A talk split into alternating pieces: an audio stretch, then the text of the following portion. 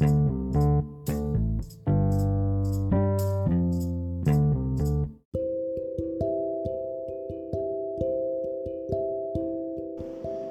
Galahad, el caballero Sir Galahad. Esta historia nos lleva a la época del rey Arturo y los caballeros de la mesa redonda, tiempos de hechicería y castillos de puentes elevadizos, tiempo de intrigas y batallas heroicas, tiempo de dragones mágicos que arrojan fuego por la boca y de paladines de honor y valor ilimitados. El rey Arturo había enfermado. En tan solo dos semanas su debilidad lo había postrado en su cama y ya casi no comía. Todos los médicos de la corte fueron llamados para curar al monarca, pero nadie había podido diagnosticar su mal. Pese a todos los cuidados, el buen rey empeoraba. Una mañana, mientras los sirvientes aireaban la habitación donde el rey yacía dormido, uno de ellos le dijo a otro con tristeza, el rey morirá. En el cuarto estaba Sir Galahad, el más heroico y apuesto de los caballeros de la mesa redonda y el compañero de las grandes batallas de Arturo. Galahad escuchó el comentario del sirviente y se puso de pie como un rayo. Tomó al sirviente de las ropas y le gritó, jamás vuelvas a repetir esa palabra, ¿entiendes? El rey vivirá, el rey se recuperará. Solo necesitamos encontrar al médico que conozca su mal, ¿oíste? El sirviente temblando se animó a contestar. Lo que pasa es que Arturo no está enfermo, está embrujado. Eran épocas donde la magia era tan lógica y natural como la ley de gravedad. ¿Por qué dices eso, maldición? Tengo muchos años, Señor, y he visto decenas de hombres y mujeres en esta situación. Solamente uno de ellos ha sobrevivido. Eso quiere decir que existe una posibilidad. Dime cómo lo hizo ese, ese que escapó de la muerte. Se trata de conseguir un brujo más poderoso que el que realizó el conjuro. Si eso no se hace, el hechizado muere. Debe haber en el reino un hechicero poderoso, dijo Galahad. Pero si no está en el reino, lo iré a buscar al otro lado del mar y lo traeré. Que yo sepa, hay solamente dos personas, tan poderosas como para curar a Arturo. Uno es Merlín, que aún en el caso que viniera, tardaría dos semanas en llegar. Y no creo que nuestro rey pueda soportar tanto. Y la otra, el viejo sirviente bajó la cabeza moviéndola de un lado a otro negativamente. La otra es la bruja de la montaña. Pero aun cuando alguien fuera suficientemente valiente para ir a buscarla, lo cual lo dudo, ella jamás vendría a curar al rey, que la expulsó del palacio hace años. La fama de la bruja era realmente siniestra. Se sabía que era capaz de transformar en su esclavo al más bravo guerrero, con solo mirarlo a los ojos. Se decía que con solo tocarla se le helaba a uno la sangre en las venas. Se contaba que hervía a la gente en aceite para comerse su corazón. Pero Arturo era el mejor amigo de Galahad. Tenía en su vida, había batallado a su lado cientos de veces, había escuchado sus penas más banales y las más profundas. No había riesgo que él no corriera por salvar a su soberano, a su amigo y a la mejor persona que había conocido.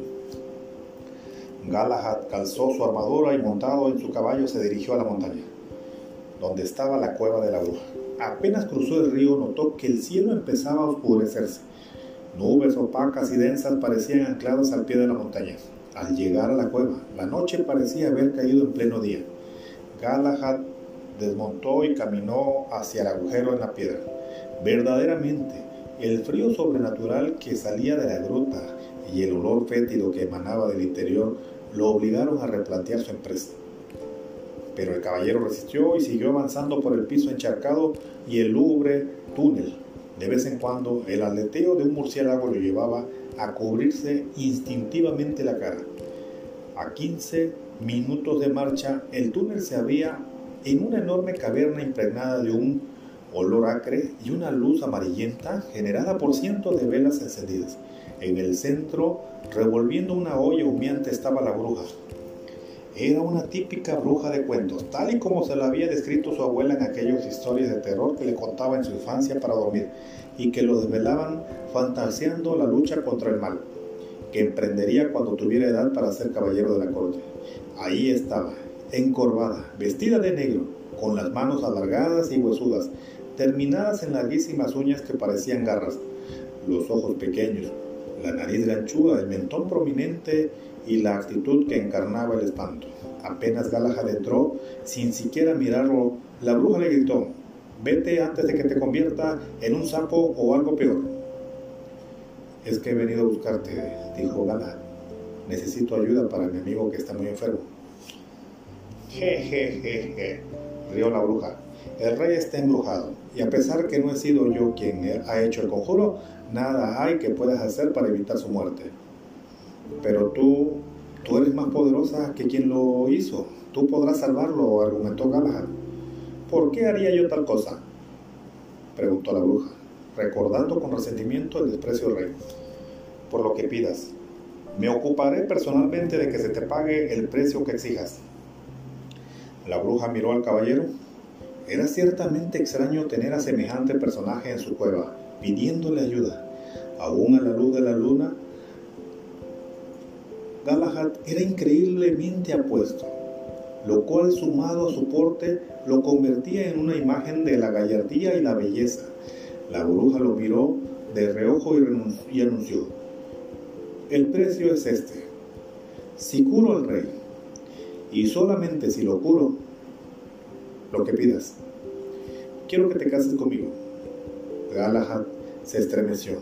No concebía pasar el resto de sus días conviviendo con la bruja y sin embargo era la vida de Arturo. ¿Cuántas veces su amigo había salvado la suya durante una batalla? Le debía no una, sino cientos de vidas. Además, el reino necesitaba de Arturo. Sea, dijo el caballero, si curas a Arturo, te desposaré, te doy mi palabra, pero por favor apúrate, temo llegar al castillo y que sea demasiado tarde. En silencio, la bruja tomó una maleta, puso unos cuantos polvos y brebajes en su interior, recogió una bolsa de cuero llena de extraños ingredientes y se dirigió al exterior, seguida por Galahad. Al llegar afuera, Sir Galahad trajo su caballo y con el cuidado con que se trata a una reina, ayudó a la bruja a montar en la grupa. Montó a su vez y empezó a galopar hacia el castillo real. Una vez en el castillo gritó al guardia para que bajaran el puente, y este con reticencia lo hizo franqueado por la gente de aquella fortaleza que murmuraba sin poder creer lo que veía, o se apartaba para no cruzar mirada con la horrible mujer. Galahad llegó a la puerta de acceso a las habitaciones reales. Con la mano impidió que la bruja se bajara por sus propios medios y se apuró a darle el brazo para ayudarla. Ella se sorprendió y lo miró casi con sarcasmo. Si es que vas a ser mi esposa, le dijo, es bueno que seas tratada como tal. Apoyada en el brazo de él, la bruja entró a la cámara real. El rey había empeorado desde la partida de Galahad. Ya no despertaba ni se alimentaba. Galahad mandó a todos a abandonar la habitación. El médico personal del rey pidió permanecer y Galahad consintió. La bruja se acercó al cuerpo de Arturo. Lo olió, dijo algunas palabras extrañas y luego preparó un brebaje de un desagradable color verde que mezcló con un junco. Cuando intentó darle a beber el líquido al enfermo, el médico le tomó la mano con dureza. No, dijo, yo soy el médico y no confío en brujerías. Fuera de... Y seguramente habría continuado diciendo de este castillo, pero no llegó a hacerlo. Galahad estaba a su lado con la espada cerca del cuello del médico y la, mirada furiosa. No toques a esta mujer, dijo Galahad. Y el que se va eres tú, ahora, gritó. El médico huyó asustado. La bruja acercó la botella a los labios del rey y dejó caer el contenido en su boca. ¿Y ahora? preguntó Galahad. Ahora hay que esperar, dijo la bruja. Ya en la noche, Galahad se quitó la capa y armó con ella un pequeño lecho a los pies de la cama del rey. Él se quedaría en la puerta del acceso cuidando a ambos. A la mañana siguiente, por primera vez en muchos días, el rey despertó. ¡Comida! gritó. Quiero comer, tengo mucha hambre. Buenos días, Majestad, saludó Galahad con una sonrisa mientras hacía sonar la campanilla para llamar a la servidumbre. Mi querido amigo, dijo el rey, siento tanta hambre como si no hubiese comido en semanas. No comiste en semanas, le confirmó Galahad. En eso, a los pies de su cama apareció la imagen de la bruja, mirándolo con una mueca que seguramente reemplazaba en ese rostro a la sonrisa. Arturo creyó que era una alucinación, cerró los ojos y se los refregó hasta comprobar que en efecto la bruja estaba allí, en su propio cuarto. Te he dicho cientos de veces que no querido, quería verte cerca del palacio. Fuera de aquí, ordenó el rey. Perdón, Majestad, dijo Galahad. Debes saber que si la echas a ella, me estás echando a mí. Es tu privilegio echarnos a ambos, pero si se va ella, me voy yo. ¿Te has vuelto loco? preguntó Arturo. ¿A dónde irías tú con este monstruo infame? Cuidado, Artesa, cuidado. Estás hablando de mi futura esposa. ¿Qué? ¿Tu futura esposa? Yo he querido presentarte a las jóvenes casaderas de las mejores familias del reino, a las princesas más codiciadas de la región, a las mujeres más hermosas del mundo, y, a y las has rechazado a todas. ¿Cómo vas ahora a casarte con ella? La bruja se arregló burlonamente el pelo y dijo, es el precio que ha pagado para que yo te cure. No, gritó el rey, me opongo, no permitiré esa locura, prefiero morir. Está hecho, majestad, dijo Gala. Te prohíbo que te cases con ella. Entonces, majestad, contestó Gala, existe solo una cosa en el mundo más importante para mí que una orden tuya, y es mi palabra. Yo hice un juramento y me propongo a cumplirlo. Si tú te murieses mañana, habría dos eventos en un mismo día. El rey comprendió que no podía hacer nada para proteger a su amigo de su juramento. Nunca podré pagar tu sacrificio por mí, Galahad. Eres más noble aún de lo que siempre supe. El rey se acercó a Galahad y lo abrazó. Dime, aunque sea, qué puedo hacer por ti. A la mañana siguiente, a pedido del caballero en la capilla del palacio, el sacerdote casó a la pareja con la única presencia de su majestad el rey. Al final de la ceremonia, Arturo entregó a Sir Galahad su bendición y un pergamino en el cual cedía a la pareja los terrenos del otro lado del río y la cabaña en lo alto del monte. Cuando salieron de la capilla, la plaza central estaba inusualmente desierta. Nadie quería festejar ni asistir a esa boda. Se comentaba en el pueblo de brujerías, hechizos, traslados de locura y de posesión. Galahad condujo el carruaje por los ahora desiertos caminos en dirección al río y de allí por el camino alto hacia el monte. Al llegar bajó presuroso y tomando a su esposa amorosamente por la cintura la ayudó a bajar del carro le dijo que guardaría los caballos y le invitó a pasar a su nueva casa. Galahad se demoró un poco más porque prefirió contemplar la puesta del sol hasta que la línea roja terminó de desaparecer en el horizonte. Recién entonces Sir Galahad tomó aire y entró. El fuego del lugar estaba encendido y frente a él una figura desconocida. Estaba de pie, de espaldas, a la puerta. Era la silueta de una mujer vestida en gasas blancas semitransparentes, que dejaban adivinar las curvas de un cuerpo cuidado y atractivo. Galahad miró a su alrededor buscando a la mujer que había entrado unos minutos antes, pero no la vio. ¿Dónde está mi esposa? preguntó. La mujer giró y Galahad sintió su corazón casi salirse del pecho. Era la más hermosa mujer que había visto jamás, alta, de tez blanca, ojos claros, largos cabellos rubios y un rostro sensual y tierno a la vez. El caballero pensó que se habría enamorado de aquella mujer en otras circunstancias. ¿Dónde está mi esposa? repitió, ahora más enérgico. La mujer se acercó un poco y en un susurro le dijo, tu esposa, querido Galahad, soy yo. No me engañas, yo sé con quién me casé y no se parece a ti en lo más mínimo.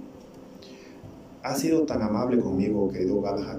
Has sido cuidadoso y gentil conmigo, aun cuando sentías que aborrecías mi aspecto me has defendido y respetado tanto como nunca nadie lo hizo, que te creo merecedor de esta sorpresa. La mitad del tiempo que estemos juntos tendré este aspecto que ves, y la otra mitad del tiempo el aspecto con el que me conociste. La mujer hizo una pausa y cruzó su mirada con la de Sir Galahad, y como eres mi esposo, mi amado y maravilloso esposo, es tu privilegio tomar esta decisión. ¿Qué prefieres, esposo mío? ¿Quieres que sea esta de día y la otra de noche o la otra de día y esta de noche? Dentro del caballero el tiempo se detuvo. Este regalo del cielo era más de lo que nunca había soñado. Él se había resignado a su destino por amor a su amigo, y ahí estaba ahora pudiendo elegir su futura vida. Debía pedirle a su esposa que fuera la hermosa de día para pasearse ufanamente por el pueblo, siendo la envidia de todos y padecer en silencio y soledad la angustia de sus noches con la bruja, o más bien debía tolerar las burlas y desprecios de todos los que lo vieran del brazo con la bruja y consolarse sabiendo que cuando anocheciera tendría para él solo el placer celestial de la compañía de esta hermosa mujer de la cual ya se había enamorado. Sir Galahad, el noble Sir Galahad pensó, pensó y pensó, hasta que levantó la cabeza y habló. Ya que eres mi esposa, mi amada y elegida esposa, te pido que seas la que tú quieras ser en cada momento de cada día de nuestra vida juntos. Cuenta la leyenda que cuando ella escuchó esto y se dio cuenta de que podía elegir por sí misma ser quien ella quisiera ser, decidió ser todo el tiempo la hermosa mujer, la más hermosa de todas las mujeres. Cuentan que desde entonces, cada vez que nos encontramos con alguien que, con el corazón entre las manos, nos autoriza a ser quien somos, invariablemente nos transformamos.